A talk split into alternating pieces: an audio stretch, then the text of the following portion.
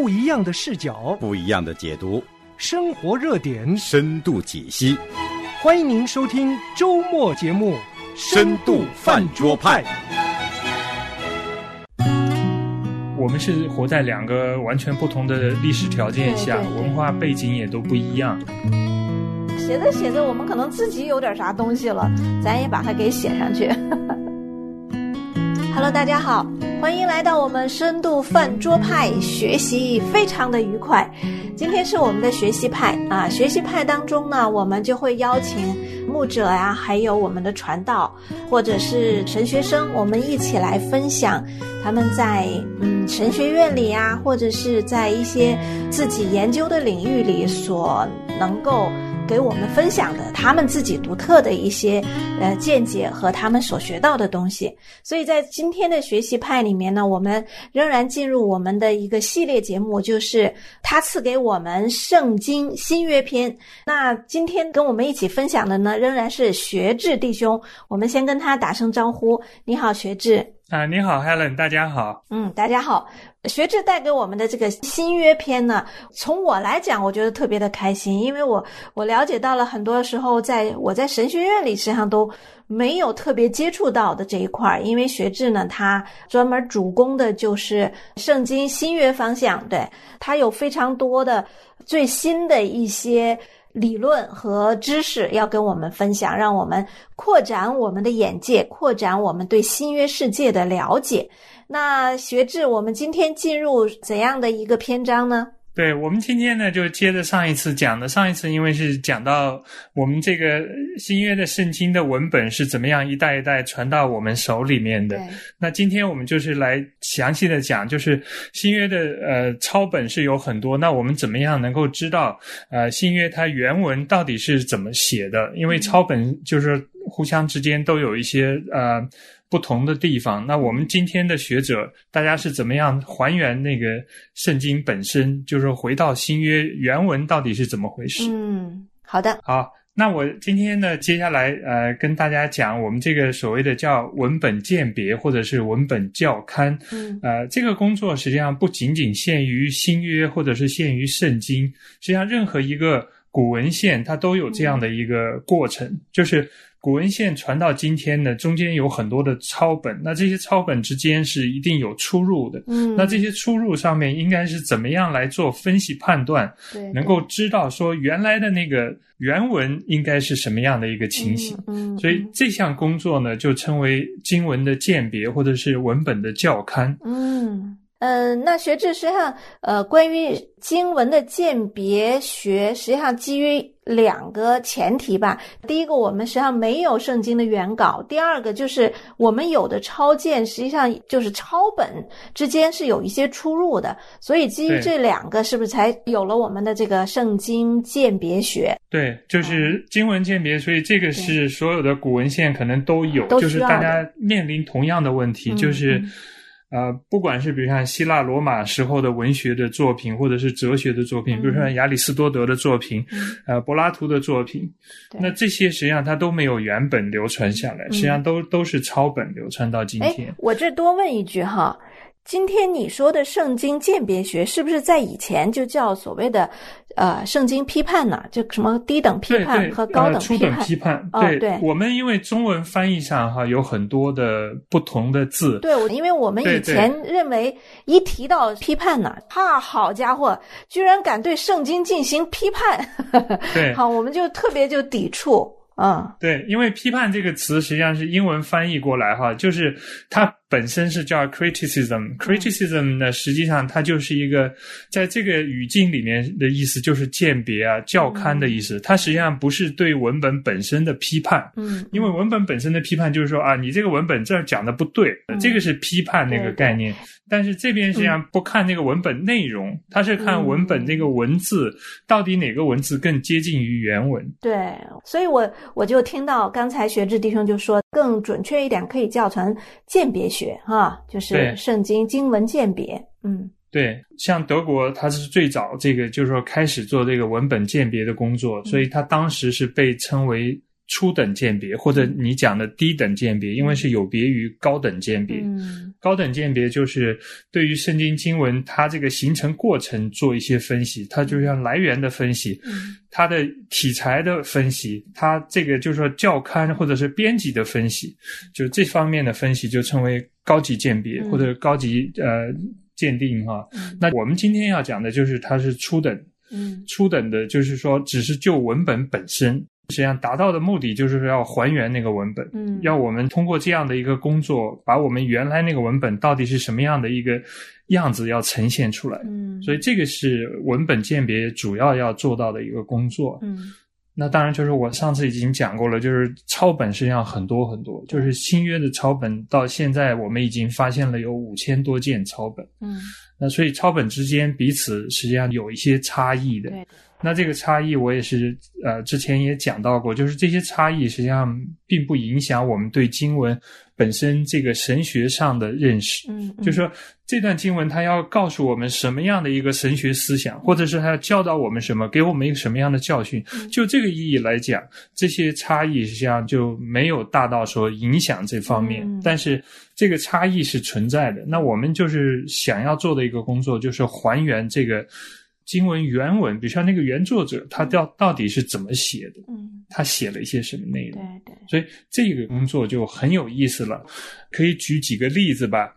那就是比如像我之前也讲到过，马可福音十六章是他的最后一章。那十六章结束的地方，就从第九到二十节的时候呢，这一段里面呢，大家如果去读圣经的话，会会知道，就是说有的圣经版本呢，他就注，他就说啊，有的古卷里面是没有这一段的。嗯那有的圣经版本，比如像和合本的修订本呢，它就做的比较详细了，它就是分了好多类。他说有有短结尾，有长结尾，那他都会给你指出来。嗯那就的经文鉴别本身来讲呢，我们实际上就是呃比对这些比较早期的这个抄本来讲，就是发现实际上这些从十六章的九节到二十节这一段，实际上在最早期的抄本里是没有的。嗯比如像在亚历山大的整个类别的这个抄本里，比如像呃西乃抄本，甚至包括梵蒂冈抄本，嗯我们都找不到这样的这些结尾。嗯那呃，在比如像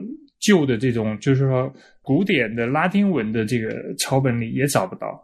还有其其他语言的这种抄本里，就是或者是它的译本里，我们也找不到，甚至包括像俄利金的它的这个就是说引用的经文里，还有另外一个早期的圣经的历史学家嗯。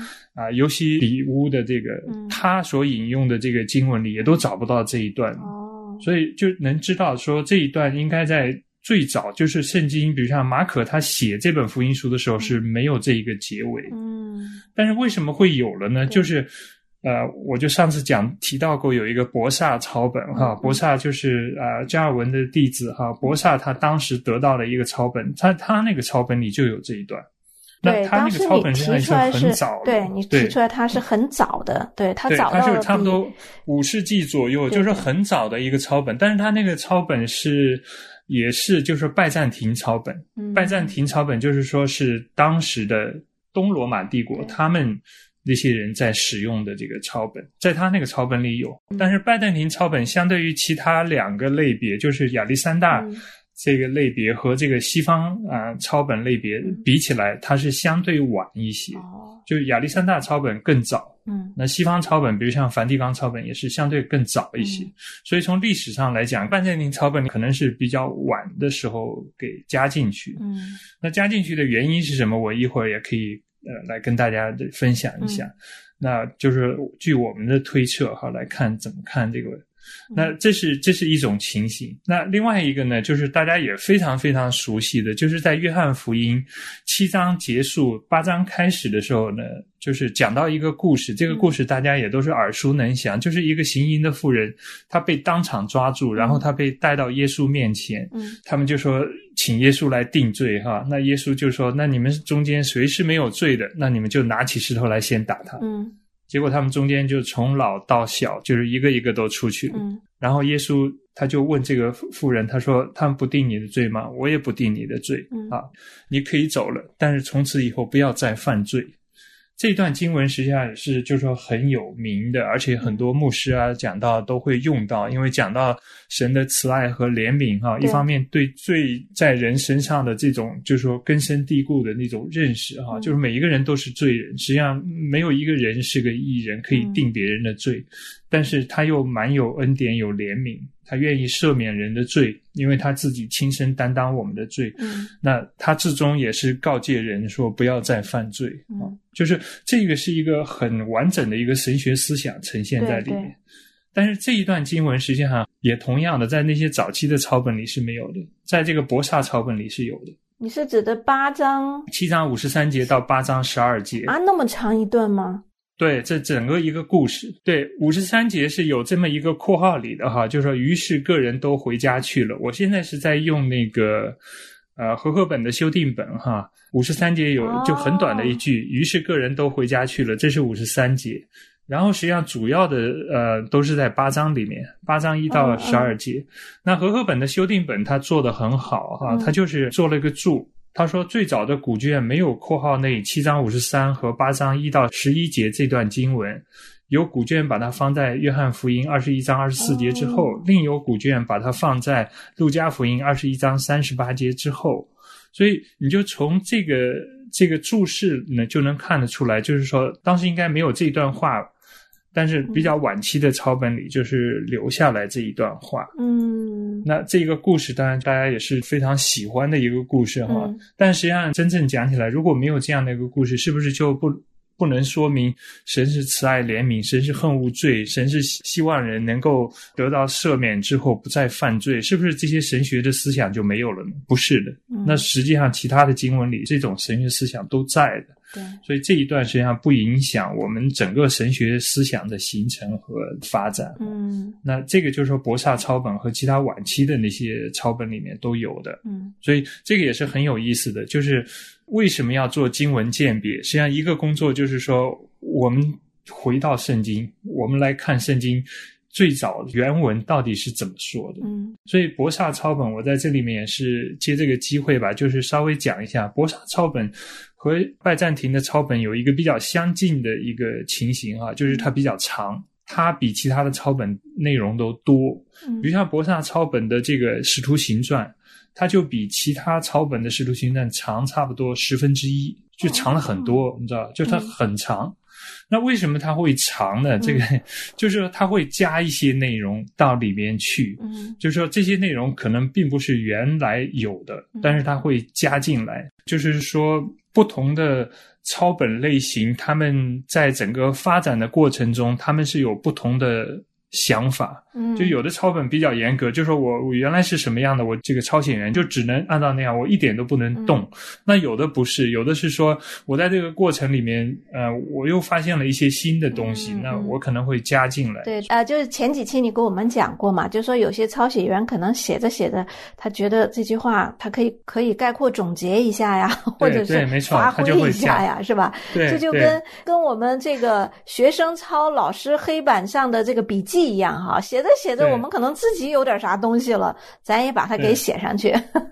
对，所以正好借着你这个话题，我就是讲一讲这个经文这个本身的这种差异的发生的原因吧。对，这原因就是有两类，第一类就是是无意的这种，它无意间这个造成的这种差异。那最简单的这种情形就是看错，对，就是我我看一个字，哎呀，我看错了哈，对我一下看错，因为就是希腊文的字母有个别的字母是很相近，就很容易看错。那有的时候，比如像字母，它是两个字母在同样的字母哈放在一起，它有的时候就漏了，它就只写了一个字母。哦，对。那有的时候呢，就是只是一个字母，但是它写重了，它就写成两个字母。但这个时候它有可能就含义就变。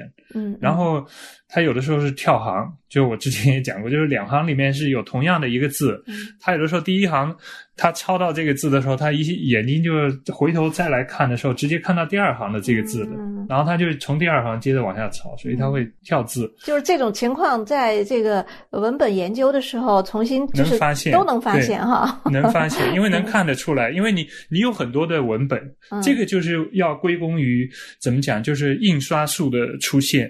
如果没有这个印刷术，那那我们这个经文鉴别就没有一个根基。为什么呢？就是只要你抄一个，比如像我抄了一个抄本，你抄了一个抄本，那第三个人来比对我们俩的抄本的时候，他拿到我们这两个抄本哈，他要做比对的时候，实际上他要把我们俩抄本就是都要去抄一遍。等他抄出来的时候，我们俩的抄本和他抄我们俩抄本已经不一样。因为抄写的过程一定是有错误，嗯，就是抄写的过程，你不可能像复印那样百分之百就是那印刷术的出现就给这个经文鉴别提供了一个基础，就是印刷术是绝对一样的，就是我按照比如像我的抄本做的印刷本，那就是一百本一万本全都是一模一样，对，要错也都是错的一样的，对，所以这个就给这些学者提供了可能性，就是说他可以把不同的版本拿来一起比较。要不然他没有办法比较。嗯，那这个印刷术的出现，就是大家可以啊，你说你有博萨抄本啊，我说我有亚历山大的抄本，我我有这个呃梵蒂冈的抄本。当然，我们不可能拿那个抄本本身来比较，因为那太贵重了，你知道，大家都是把那就存在那儿，那你只能是再抄一遍。但是你抄的过程，你肯定抄错。对对对。所以你就不可能真正的去做比较。哦，我明白你的意思。刚才我还有点听不太明白。哦，就是说，呃，比如说我们在做比较的时候，我我不可能拿原本，比如我不可能从梵蒂冈图书馆借一个什么梵蒂冈抄本，不可能的，我可能不可能借给你。对对。然后呢，我可以，比如说我照张相，然后扫描一下，然后出一个，哎，这样子就是就都是准确的啦。就是对，就是说只有现代科技的技术。基础上才有可能做文本鉴别。啊，就是在中世纪之前的技术是不可能做文本鉴别，就是他没有办法做得到。对对对，也就是为什么文本鉴别是近代的哈才会出现的。对，文本鉴别实际上就是在十九世纪在德国开始的，所以就叫初等批判。文本鉴别就是我刚才讲，就是应该是说十八世纪末、十九世纪初哈，从德国开始，那他们就是发现这样的问题，比方刚才我们讲看错，那就还有讲就是听错，听错是比较晚期的，就看错呢，就是我只是一个抄写员，我抄一份，嗯，那后期呢，就是因为。圣经就是，或者是说，基督教在很多国家成为国教，那圣经的需要量很大的时候呢，抄写员就不是一个人抄写，是一群人在抄写。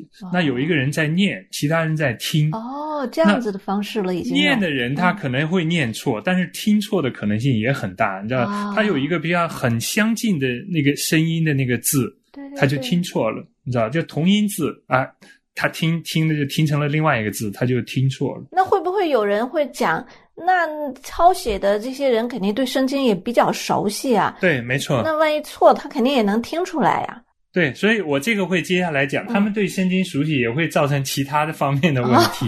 对，就是说你圣经不熟悉的人会有犯他的错，但是圣经熟悉的人会犯另外一种错。哦，明白明白，嗯。然后那个就是讲那个记错哈，记错就是像你讲的这样，就是我我读马可福音，我我读的就是这样的嘛，怎么他念的这个马可福音跟我读的不太一样哈？那我就是脑海里我总想到我自己记的那个什么样，所以我我写的时候我可能。顺手就把我脑海里想的马可福音应该是什么样，我就写写出来。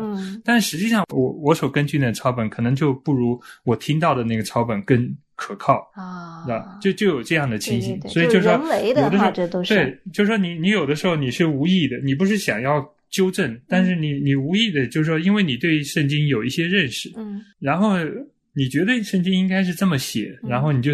无意间你就这么写出来，所以这些这些都是无意的错误。这些错误比较容易发现，因为你对照不同的抄本，你就比较容易就看出来。嗯，那每一种错误都起了一个很有意思的名字，所以这些名字我们就是分析抄本的时候，我们就是要。比对出来说啊，这是一个什么错误？这是一个什么错误？就是干这个。然后还有一类，当然就是叫有意的错误。有意的错误，那就是像你刚才也讲，就是哎，我我熟悉圣经啊，我觉得应该这样，所以我有的时候也可能就是我有意要去改。啊，比如像改呢，就有几类，就是文法。比如像我是一个这个文法上有修养的人，我我知道文法应该怎么弄。嗯呃，比如像还有拼法，拼法应该怎么弄？但是圣经的作者呢，就是说他们的文化水平是差异很大的。嗯有些圣经的作者，他的这个文化水平很高，比如像路加福音的作者路加哈，还有这个希伯来书的作者，他们的这个希腊文的水平很好。那有一些作者的希腊文水平就很一般，嗯比如像我们初读希腊文的人，基本上就读约翰福音啊、马可福音啊，哦。就这些福音书相对来讲容易读。对，它的希腊文很简单，嗯但是很简单，有的时候你就觉得它的文法上不够不够那么好，嗯不够那么漂亮。所以，如果你是一个好的抄写员，你有的时候想，哎呀，这个地方应该这样写才对，哦对对 你对你就会去改他的东西，你知道，嗯嗯你不是真的去呃原文抄下来，你是想要去改它对，的。就怎么这样子说话呢？哈，这种说话方式，哎呀，这个有点有点 low 啊，我给改一改。对，对，因为尤其是新约的这些作者呢，基本上他们的背景是犹太人吧，希他们是希腊文不是他的母语，基本上是第二语言，二外，就是我们的话嗯。二外对第二语言。对对，如果我是一个希腊，就是希腊文是我第一语言的话，那我看到我可能就觉得别扭哈，有可能就想给他纠正，就是忍不住的想纠正。对，没错。然后第二类就是有意的错误，还有一类就是这个抄写员对马可福音很熟了，那他读路加福音就抄路加福音的时候，一看，哎，路加福音这儿好像跟马可福音讲的不太一样嘛，哈，他就要把它做一个。工作呢，就是让他们之间呢互相就是没有矛盾，嗯就是要做一个和谐的工作。嗯实际上，这个他是出发点是好的，但实际上他做了一件坏事，就是造成了更多的不同的这个文本。嗯还有一个呢，就是更麻烦，那就是这个抄写人他发现了这个经文有一段很难懂，嗯就是比如像他有一句话非常难懂，嗯你搞不清楚他到底要说什么。那一般人呢，就是把它抄下来就完了。那有的抄写员就会把这个比较难读的、难认识、嗯难掌握的那些经文，他就略掉了。他就干脆就不抄了，哦你知道吧就把这个略掉，略掉这个。我们因为比对经文的时候，也就很容易就能发现啊，这个这个抄写员就略掉了。那所以就着这样呢，我们也能知道不同的抄写员他们的抄写习惯。也有些抄写员就是说容易犯这类错误，有一些抄写员容易犯那一类错误。嗯嗯那这个都挺有意思，对就是这一类的情形呢，甚至包括现在呃，在英文的译本里面还都有发现。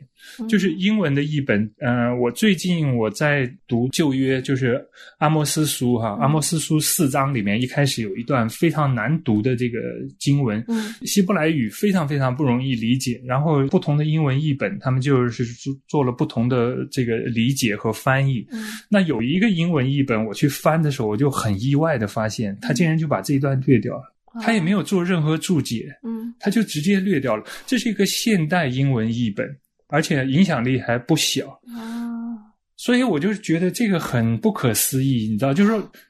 当时古人 犯的那些错误，我们今天的人实际上还一直在犯。嗯，嗯就是这个还有这样的情形。那第四类呢，就是说，呃，他们当时比如像在教会里面有教会里面固定的这种仪式，嗯敬拜的仪式啊，他们敬拜的过程里面，他们有用到经文，他们用到经文也有特别的这种使用的方式。那有一些经文呢，就为了满足他们的使用方式，就做一些修正。比比如像这个主语哈，本来是说我你，那就改成我们你们，你知道，就是为了迎合这个，就是当时这个教会的整个场合的需要，就是做这些工作。嗯那这些都是有意的一些错误，也都不难发现。就是你去比对不同的文本，就能发现这样的问题。嗯嗯还有一类呢，第五类就是做一个合并，就是经文你发现了不同，那抄写员呢，他啊、呃不愿意这个两个版本他自己去做比较，他觉得应该取舍怎么做哈、那干脆把两个版本都抄在一起，就是他就相当于是弄出了一个新的版本，嗯，知道？就比如原原来是 A 版，然后有他又有 B 版，然后他自己抄完了成了一个 C 版，嗯，所以就是这样的一个情形。嗯然后第六类呢，就是比较严重的，就是在这个呃神学上或者是教义上，他做一些修订，嗯因为他已经形成了他的教义。那这些基本上就是在很个别的情形下发生，而且这样的抄本就很难被流传下来，因为很容易就被大家发现。对对对，大家你熟悉了以后，你就发现，哎，你用这个来证明你的这个神学思想，但是你这个明显不是原来圣经这么说的，这个就很容易被发现。嗯嗯，所以就有这样，比如像有意的或者无意的这些错误。嗯，那有这些错误之后，我们做分析判断的时候，我们也是有。两类那个鉴别的方法哈，我这先问个问题哈，哎，我就在想，我们今天当然知道圣经是神的话语，神的末世，甚至我们在呃圣经啊启示录也看到，就是如果修改呀或者呃去掉其中的一点一画哈，都是要被咒诅的。哎，那难道这种观念在他们抄写的时候是还没有形成吗？那很有意思哈，这个就是讲到另外一个话题，就是初代教会和我们今天，嗯，呃，我们是活在两个完全不同的历史条件下，文化背景也都不一样。那当时的人呢，他们保爱圣经是保爱在圣经所传递的那些教训上。它重点是在教训上，它不是在文字上。嗯，就是说不是抠那个字眼哈，就是说这个圣经就是这么说的哈，那个字每一个字都不能错，它不是那个概念。它的概念是说那个教训是什么。所以对他们当时的人哈，特别我们发现死海古卷以后，就发现死海古卷的这个社区哈，他们手头的这个所谓的这个旧约抄本哈，希伯来文的抄本是有多个抄本。这多个抄本是从文字本身来讲是不同的，就是有差异的。当然，就是从神学思想或者是。学说来讲，哈，这种教义是没有区别，但是从文字来讲是有差异的，那就证明什么？就是当时的人的看法跟我们今天的看法可能是有不同的，就是当时的人是可以接受，就是那个文字上有出入。为什么？当时的条件就是那样，大家也知道，每一个人抄写一定会抄错，就是说你不可能说弄了两个抄本来说一比，哎呀，完全一模一样，没有的，这个是不可能的，这是完全不可能的一件事。对，所以对他们来讲，这个是可以接受的问题。那今天不一样，今天因为我们是印刷术，印刷术就是印出来就是一样的。你不可能说啊，印完了一本圣经，说哎呀，你的和我的不一样，那肯定不是印刷的问题了，那就是说你印刷拿去的那个母本有问题。嗯嗯嗯。所以，所以当时的人和我们今天的人，对于圣经，就说这个一点一画都不能够拿走哈，那个概念上还是有不太一样的看法。哦，对。好的，那学智呢就带给我们，就是对为什么圣经抄本会有不同呢？他给我们啊讲了有几种情况。那这几种情况呢对应下来，对于学者来研究的话，他们也有他们的方式。那至于具体什么方式来鉴定呢？来面对呢？我们就等下一集再跟大家分享。好，我们深度饭桌派呢是周周见。我们谢谢学智的分享，咱们下集再见。好，谢谢大家，再见。想要参与饭桌吗？想要和饭桌派的主持人互动吗？您可以写电邮和发短信，我们的电邮是饭桌派汉语拼音 at 良友汉语拼音点 net。你也可以编辑短信发送到幺三二二九九六六幺二二，前面注明饭桌派。这样，我们就能收到您的信息了。